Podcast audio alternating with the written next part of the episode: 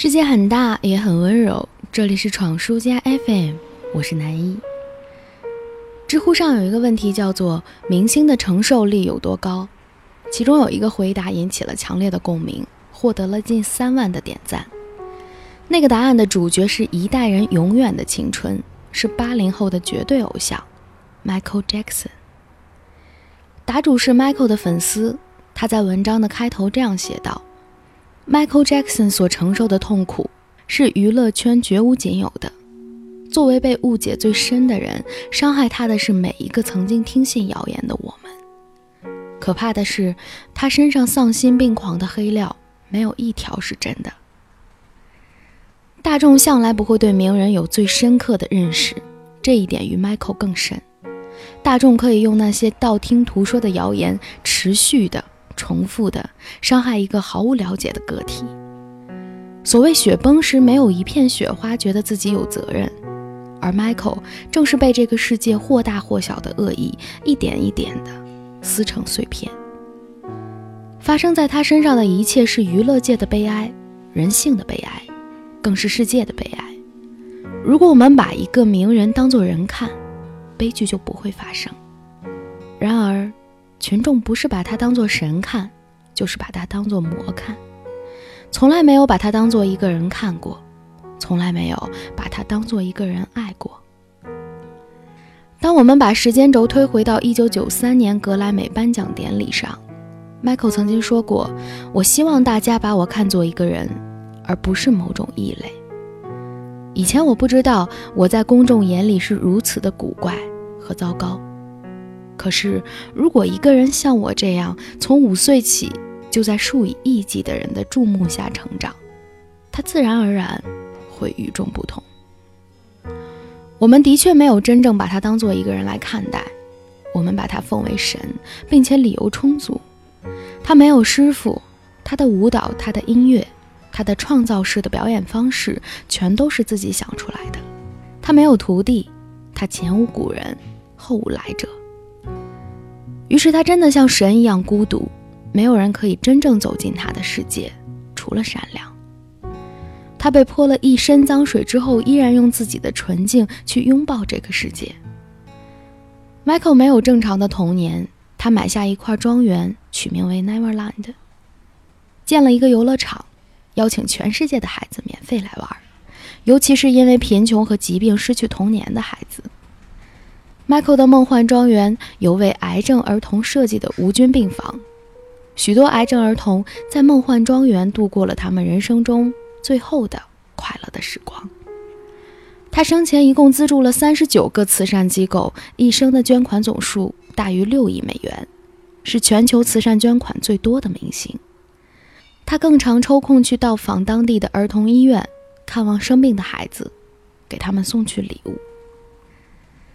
二零零九年的六月二十五日，全球歌迷正沉浸在 Michael 复出开演唱会的喜悦当中，噩耗降临，这位行善无数的人离开了我们。无数人们在深夜抱头痛哭，走上街头为他点燃蜡烛。无数人们开始忏悔对他做过的恶行。到今天，他离开我们已经整整九年。每年的今天，都会有全球各地的人们怀念这位神一样的大明星。印象最深刻的是，在他的葬礼上，曾经有一位黑人牧师如此悼念他。当他出现时，世界从此不同。他打破了肤色、种族的界限，把黑人、白人、亚洲人和拉丁人聚到一起。那些喜欢无事生非的人到处造谣生事，我们来自全世界的人们也得到了讯息，不是满天纷飞的谣言。而是爱的讯息。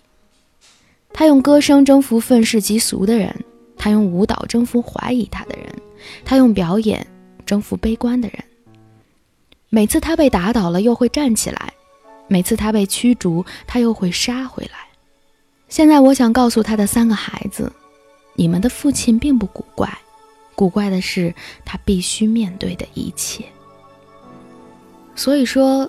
Michael 的一生注定让我们无法用对待普通人的方式去对待他，但可以确定的是，我们由衷的怀念他，我们由衷的庆幸他离开以后，再不用承受污蔑与孤独，再不用抵抗诬告与恶意，只剩下安宁和美好。愿他永远善良，永远快乐。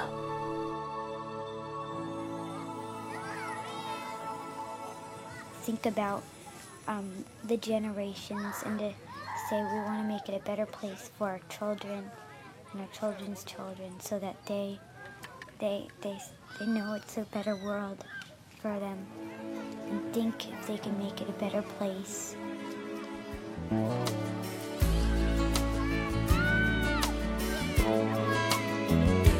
There's a place in your heart, and I know that it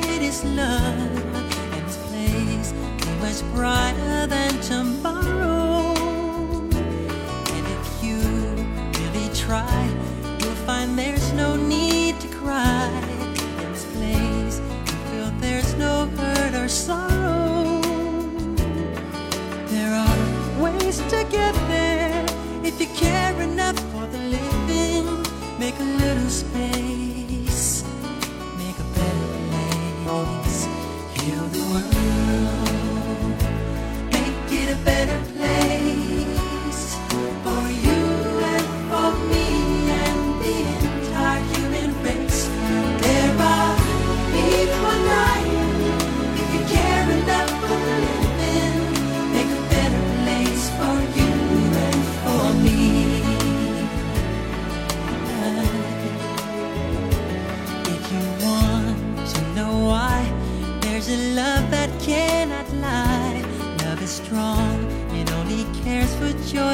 If we try, we shall see. In this bliss we cannot feel. Stop existing and start living. Then it feels that always love's enough for us growing.